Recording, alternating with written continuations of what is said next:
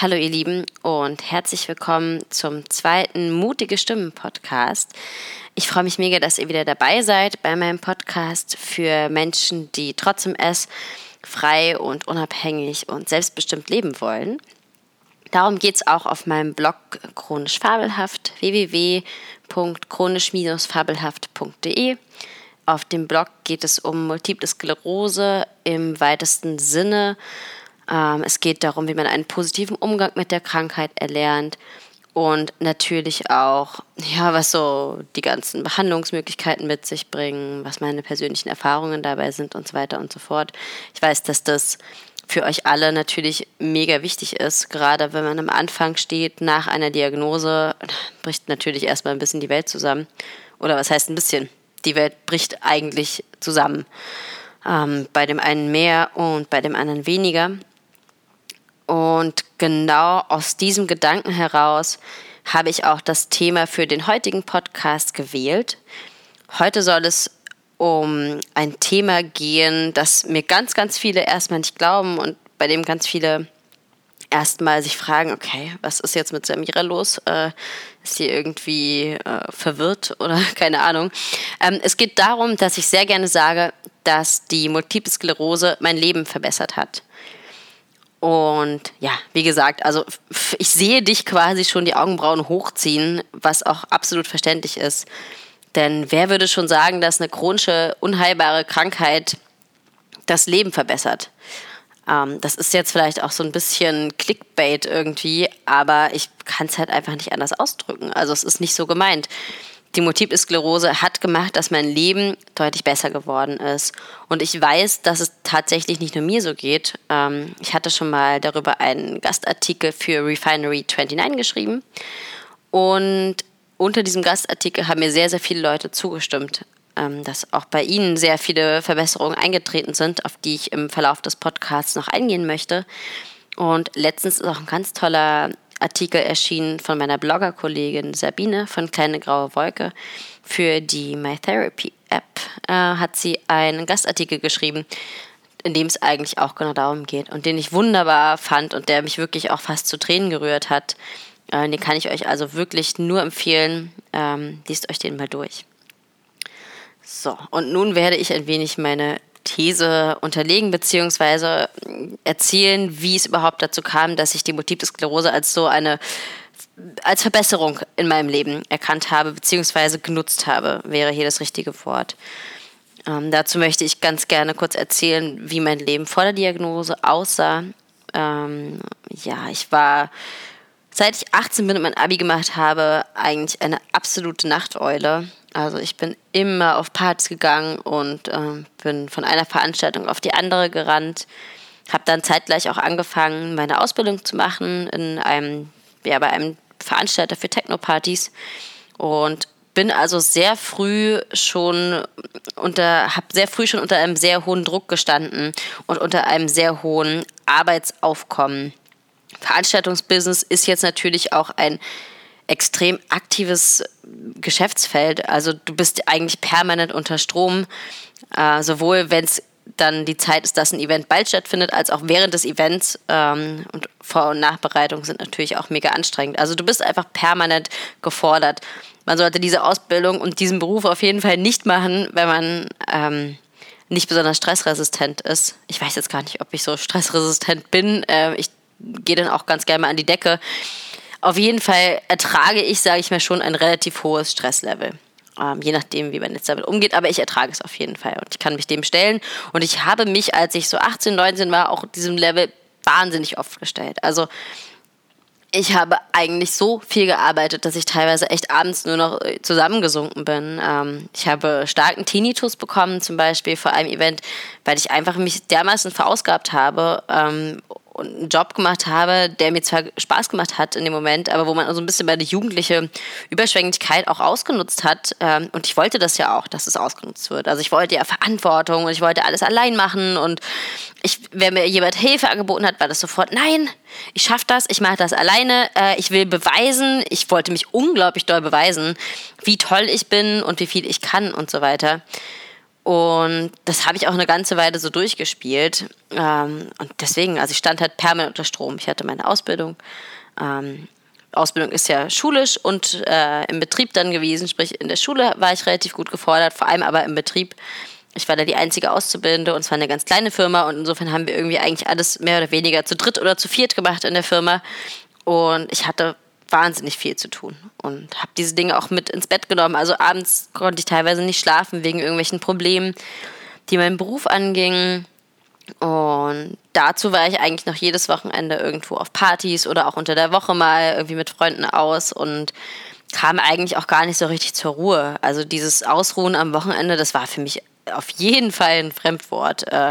Äh, für mich hat meine Entspannung darin bestanden, bis morgens um acht oder auch mal bis morgens um elf irgendwo feiern zu gehen. Was sicherlich, ich meine, nichts gegen Partys so. Ich gehe immer noch total gern feiern. Aber es war damals schon auf jeden Fall relativ viel. Das muss man ganz klar so sagen. Ähm, ich habe auf jeden Fall auch sehr viel geraucht, richtig viel. Also an so einem Abend war dann auch ganz gerne mal eine Schachtel alle oder auch so anderthalb. Äh, also Kettenrauchen, ähm, war auf jeden Fall nicht so weiter der Rede wert. Ich hab, es war halt einfach so, ich habe das auch nie wirklich gehasst. Ich habe eigentlich immer total gern geraucht. Und ja, Sport, Sport. Ich war so unsportlich. Also man hätte mich damit jagen können. Ich habe dann immer gesagt, tanzen gehen ist ja auch Sport, also gehe ich lieber noch ein bisschen mehr tanzen.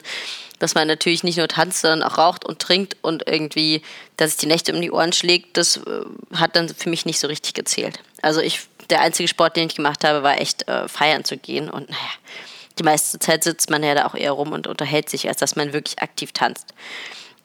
Ähm, ich habe ganz selten mal so ein bisschen Yoga gemacht, aber irgendwie hatte ich auch gar nicht so richtig das Interesse daran, weil pff, warum soll ich Sport machen? So, ich habe dann lieber, um äh, fit, also nicht fit, aber um in Form zu bleiben, äh, lieber einfach auf Essen verzichtet und gedacht, nö, ich will keinen Sport machen, ich kann auch so schlank bleiben, ich esse dann einfach weniger.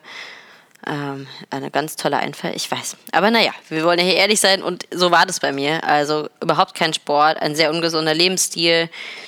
Ähm, Ernährung, ja, ich bin schon sehr lange Vegetarierin, äh, also seit 16 Jahren mit Unterbrechungen, aber die meiste Zeit auf jeden Fall. Vielleicht insgesamt mal zwei Jahre zwischendurch nicht. Und eigentlich war Ernährung jetzt noch nie so mein größtes Problem. Ich habe eigentlich immer relativ gesund gegessen oder sagen wir mal so, ich habe zumindest immer gekocht. Ich habe aber nicht besonders gesund gekocht, wenn wir mal ehrlich sind. Weil wenn man dann nach Hause kommt von so einer langen Partynacht, äh, vielleicht kennt ihr das ja auch, dann hat man Bock auf irgendwie Fast Food, auf fettig, auf salzig, auf schnell. Und insofern habe ich zwar gekocht, aber es gab dann halt auch schön Nudeln mit Pesto oder so Toasties und irgendwie halt so Kram, so Teenie-Essen irgendwie. Und klar gab es auch mal einen Salat oder eine Suppe, aber ich habe irgendwie nicht so richtig drauf geachtet, was drin war. Und Fertigprodukte gab es auch mal, irgendwie so diese kleinen Ofenbaguettes oder sowas, was halt einfach mega schnell geht und wo man so denkt, ja, hurra, äh, die perfekte Lösung irgendwie. Also es kam schon vor. Es, war, es gibt sicherlich schlimmere Beispiele als mich, aber ich habe definitiv nicht gesund gegessen. Ja, und in diese ganze Phase platze dann halt wie so eine Bombe die MS-Diagnose oder erstmal der Verdacht und ein Jahr später dann die tatsächliche Diagnose in mein Leben. Und ich habe eigentlich genauso weitergemacht wie vorher, wenn nicht noch schlimmer. Also ich habe es halt so komplett ignoriert und verdrängt und wollte mir das irgendwie so wegraven oder so. Ich habe keine Ahnung, was ich mir gedacht habe. Ähm, es ist sicherlich auch verständlich, dass man erstmal ein bisschen irgendwie in die Offensive geht und sagt, ach, fick dich doch im S, entschuldige bitte, äh, ich zeig's dir jetzt erst richtig. Ähm, dass man natürlich eher mit seinem Körper zusammen als gegen seinen Körper arbeiten sollte, macht jetzt total viel Sinn und ich hoffe, du siehst es mir nach, dass ich damals irgendwie ja, einfach so durchgedreht bin. Aber vielleicht kennst du das ja auch von dir selber oder von deinen Angehörigen. Also ich glaube, diese Reaktion ist so ein bisschen, ich nenne sie gerne die Breaking Bad Reaktion, weil in Breaking Bad ist ja auch, er bekommt seine Krebsdiagnose und wird dann, ähm, was mal, Crystal Meth Dealer. Also ich bin jetzt nicht Crystal Meth Dealerin geworden, aber äh, man, man fängt halt an, so ein bisschen zu sagen, ja okay, so, dann mache ich halt jetzt, was ich will und scheiße irgendwie drauf. Und diese Phase ging dann auch so ein Jahr lang gut. Sie ging generell relativ lange gut. Also meine MS hat sich dann gar nicht so doll dadurch gerecht. Ähm, was sich aber total gerecht hat, war irgendwie so mein Gewissen und mein Bewusstsein. Also Jeder Arzt, zu dem ich ging, meinte zu mir, Frau Musa, hören Sie bitte, bitte auf zu rauchen. Rauchen ist nachgewiesenerweise schlecht, wenn man MS hat. Aber ich dachte mir, nee, ach, ich rauche so gerne und ach, irgendwann höre ich schon auf und keine Ahnung. Und mein Neurologe hatte lustigerweise damals gesagt, ach, Frau Musa, ob Sie jetzt rauchen oder nicht, ich kann Ihnen auch nicht sagen, ob die MS jetzt schlimmer wird oder nicht. Äh, an dieser Stelle möchte ich noch einmal erwähnen, dass Rauchen nachgewiesenerweise wirklich schädlich ist, wenn man MS hat. Ähm, da hatte mein Neurologe einfach mal auf gut Deutsch keinen Plan. Naja, jedenfalls meldete sich halt dann so langsam das schlechte Gewissen aber diesen einen auslösenden Moment, wo ich da hatte, okay, ich muss irgendwas verändern, diesen Moment gab es, da war ich äh, auf, auf Reisen in Malaysia und mein Freund und ich hatten so ein bisschen geplant, so einen Vulkan irgendwie, ich weiß gar nicht, ähm, den, oh Gott, wie heißt er denn? Ich weiß es nicht mehr. Ist ja auch egal. Ich hatte auf jeden Fall geplant, auf Borneo den höchsten Vulkan zu besteigen und hatte auch irgendwie meine Wanderschuhe dabei und war so richtig motiviert, aber irgendwie habe ich mich dann einfach nicht getraut. Also wir standen dann da unten am Fuß und haben so die Leute gesehen, die runterkamen von dem Vulkan und die sahen alle fix und fertig aus. Und die Leute, die da runterkamen, waren halt so durchtrainierte 20-jährige Schweden. Also wirklich fitte Leute. Und ich habe mich selbst angeguckt und dachte mir, ey, ich bin einfach nicht fit genug. Ich ich mache überhaupt keinen Sport. Ähm, ich kriege das nie im Leben hin, ich verrecke da oben. Und äh, dann haben wir das auch irgendwie in äh, gemeinsamem Einverständnis abgeblasen, diese Tour, und waren dann so ein bisschen spazieren da und das hat auch gereicht. Aber irgendwie ist in diesem Moment was bei mir passiert. Denn ich dachte mir, die MS hat mich noch nicht so im Griff, als dass ich eigentlich eingeschränkt wäre, mich körperlich zu betätigen. Ich klopfe hier mal auf Holz. Äh, hier haben wir welches. Und hoffe auch, dass es lange so bleibt, aber man weiß es natürlich nicht. Man weiß es nicht, wenn man MS hat und man weiß es auch nicht, wenn man keine MS hat. Man weiß nie, ob man immer so fit oder so gesund, wie man nun mal gerade ist, auch mit Abstrichen, aber man weiß ja nicht, ob es noch schlimmer wird. Und dann dachte ich mir, okay, ich kann jetzt gerade diese Dinge noch machen. Und warum nutze ich das denn nicht? Also warum trete ich denn meine Gesundheit so mit Füßen und warum hole ich denn nicht das Beste aus dem heraus, was mein Körper noch kann? Ähm, anstatt irgendwie, ja, anstatt das Ganze mit Füßen zu treten und irgendwie damit ja auch so abzuschätzen. Also ich habe es ja auch irgendwie gar nicht wertgeschätzt in dem Moment, dass, dass mein Körper so dagegen ankämpft, was ich dem da so alles antue. Und in diesem Moment wurde dann bei mir der Wunsch geboren, ich will so fit werden, wie ich kann und ich will mich so viel bewegen, wie ich kann und wie es noch geht. Und diesen Gedanken hätte ich ganz ehrlich ohne MS nicht gefasst, weil ich hätte ja gedacht, ach, ey, ich habe noch ewig Zeit. So. Und die MS hat mir dann eigentlich in diesem Moment gesagt, naja, du, wer weiß, ne? Wer weiß, wie viel Zeit du noch hast. Und ich finde, dass diesen Weckruf, den ich da durch die MS bekommen habe, für den bin ich einfach dankbar, weil ich weiß, dass ganz, ganz viele Leute diesen Weckruf nicht bekommen. Und die fangen dann halt erst an, mit 50 Sport zu treiben, wenn irgendwie schon alles im Argen ist. Und wir, MS wird ja dann doch meistens zwischen 20 und 30 diagnostiziert, wir bekommen diesen Weckruf einfach früher. Natürlich ist nicht jeder MSler, und das will ich überhaupt nicht behaupten, ähm, fit genug, um noch Sport zu machen. Aber Sport muss ja auch nicht immer die Vulkanbesteigung sein. Ja? Sport kann ja einfach sein, zum Beispiel, Armtraining, kann sein leichtes Yoga, kann sein ein Spaziergang. Ich finde einfach, und das ist meine Meinung und ich stehe da auch dazu, ich finde, wir sollten uns so viel bewegen, wie es einfach nur möglich ist. Und es ist irgendwas ist immer möglich. Davon bin ich fest überzeugt. Also ich meine, das ist jetzt kein, soll jetzt bitte kein Beispiel sein, aber es kann es dir vielleicht verdeutlichen. Also ich bin auch im Krankenhaus, äh, als ich das letzte Mal Cortison bekommen habe, habe ich mir eine Tropfstange geschnappt und bin dann die Gänge auf und ab gelaufen. Einfach um so ein bisschen in Bewegung zu bleiben, um meinem Körper auch zu zeigen, so, ey, guck mal, was irgendwie noch geht. So, ist doch toll. Das ist doch was Schönes auch, sich da herauszufordern und sich auch ein bisschen zu pushen. Ja, und das war so die erst, das erste Mal, dass ich gemerkt habe, ey, vielleicht kann ich ja aus der Krankheit sogar irgendwie eine positive Veränderung ziehen. Was ich noch verändert habe und wofür ich sehr, sehr dankbar bin, ist meine Ernährung. Ähm, ich habe mich damit auseinandergesetzt, wie ich meine MS auch durch meine Ernährung vielleicht positiv beeinflussen kann und bin dabei auf äh, das Thema Arachidonsäure gestoßen. Das ist eine Säure, die enthalten ist in vielen tierischen Lebensmitteln, also ausschließlich in tierischen Lebensmitteln, vor allem in so fettem Fleisch, Speck, Pökelfleisch, geräuchertem, was ich ja sowieso nicht esse, da ich wie gesagt kein Fleisch esse, aber auch in fettem Käse, in Vollmilch.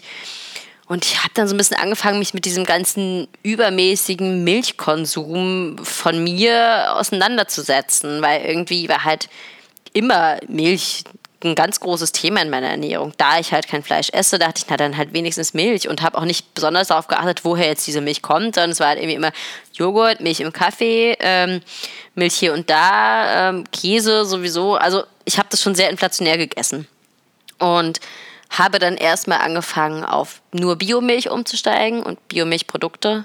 Ähm, und da die einfach teurer waren, konnte ich halt das gar nicht mehr so inflationär verzehren, sondern musste mich da ein bisschen zügeln und bin dann irgendwann komplett dazu übergegangen, einfach Sojamilch statt normaler Milch im Kaffee zu trinken und ähm, das hat runterzufahren und den Käse, zwar teuren Käse zu kaufen, dafür dann aber guten Käse und weniger Käse zu kaufen. Und ich bin schon der Meinung, dass es mir damit allgemein besser geht. Und ganz ehrlich, ich habe da irgendwie auch ein besseres Gewissen, weil ich habe keinen Bock, irgendwelche Quälemilch äh, zu trinken, nur weil ich denke, ich brauche unbedingt Milch. Oder irgendwelche Käfigeier zu essen, weil ich denke, naja, Eier gehören doch aber dazu. Nee, sorry, Eier gehören nicht dazu. Eier müssen zumindest nicht dazu gehören. Es gibt irgendwie wunderbare Rezepte. Es gibt eine ganze Essenswelt voll mit veganen äh, Gerichten. Und für mich hat sich dann ein ganz neuer Horizont des Kochens auch eröffnet.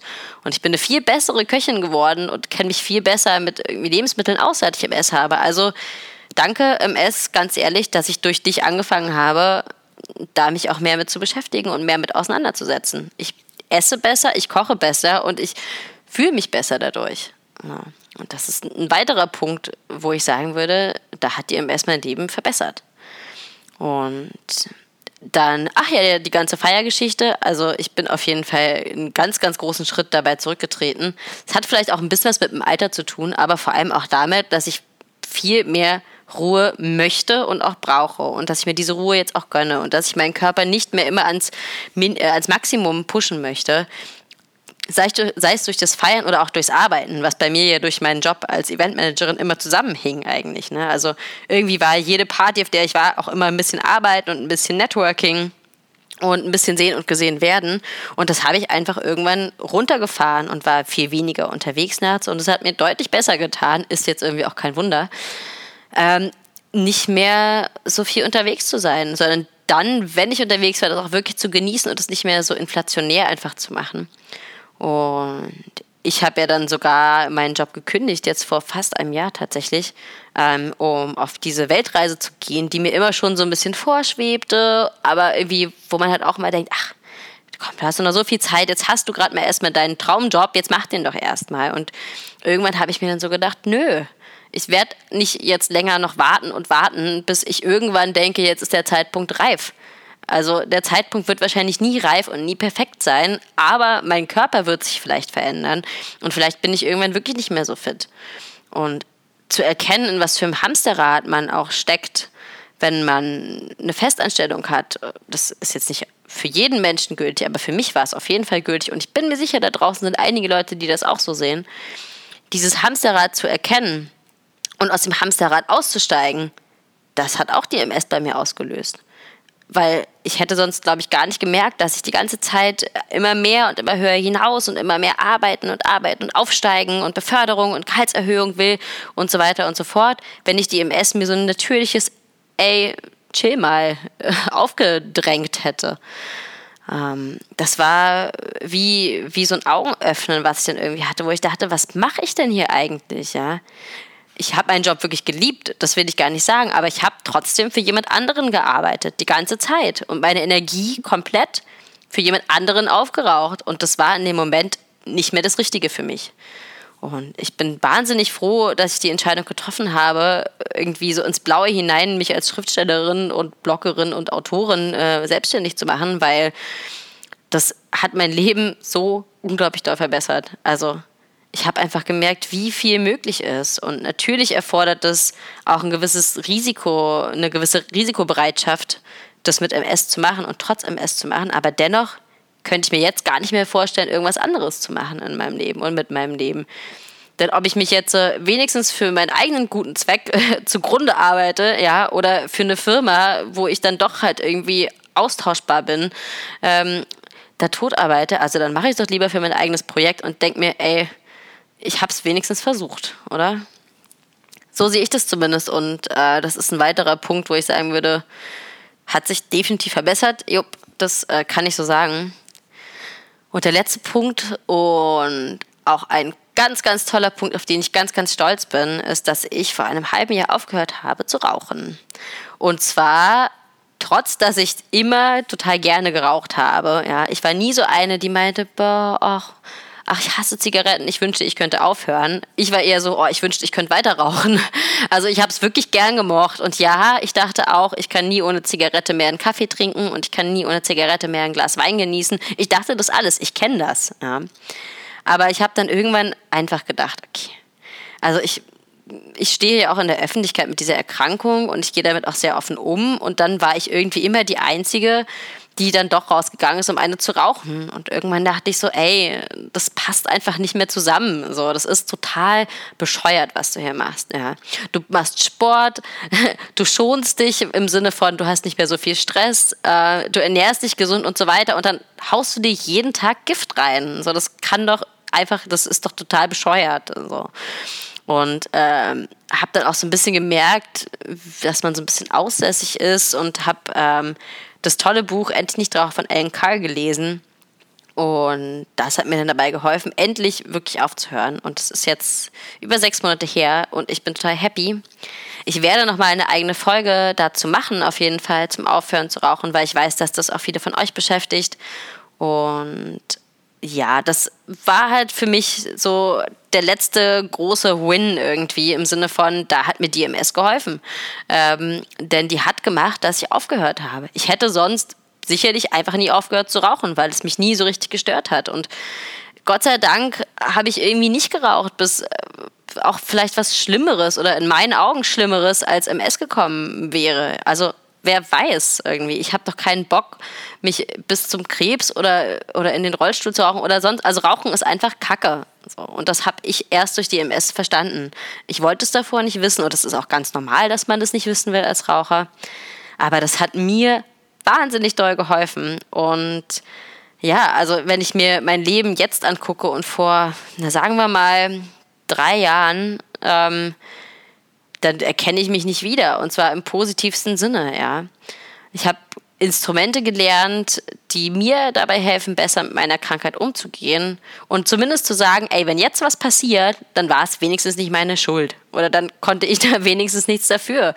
Ähm, und für mich persönlich ist es total erleichternd, dieses Wissen, ich tue wenigstens, was ich kann. Und ich sage das nicht nur, sondern ich mache das auch wirklich. Und das sind so die Gründe, warum ich sagen würde, ich bin auch dankbar für diese Krankheit. Ja. Ich bin natürlich nicht jeden Tag dankbar. Und wenn ich einen Schub habe, dann verteufel ich das Miststück. Darum geht es auch nicht. Aber man kann auch nicht immer nur mega dankbar für irgendwas sein. So. Und deswegen denke ich einfach, ich konzentriere mich auf diese positiven Aspekte, die äh, die MS in mein Leben gebracht hat und probiere einfach diese negativen als Teil des Ganzen zu sehen, aber nicht als Schwerpunkt meines Fokuses. Und damit bin ich eigentlich total gut gefahren. Und man kann es trainieren. Man kann es trainieren, mehr darauf zu achten, was auch die guten Seiten daran sind. Ähm, das erfordert Übung und das hat bei mir auch, wie gesagt, drei Jahre gedauert, wenn nicht noch länger. Ich bin da immer noch im Prozess, auch jeden einzelnen Tag äh, und probiere da nicht irgendwie nur schwarz zu sehen, sondern mich selbst zu motivieren und das kann man lernen. Und ich hoffe natürlich auch total, dass ich dich mit diesen Geschichten und diesen positiven Dingen ein bisschen motivieren konnte. Ich bin mir ganz, ganz sicher, dass wenn du oder wenn ihr darüber nachdenkt, ähm, ihr auch solche Dinge findet, die sich in eurem Leben verbessert haben oder die ihr selbst, und das ist ja eigentlich das Krasseste, die ihr selbst verbessert habt aufgrund der MS in eurem Leben. Ja.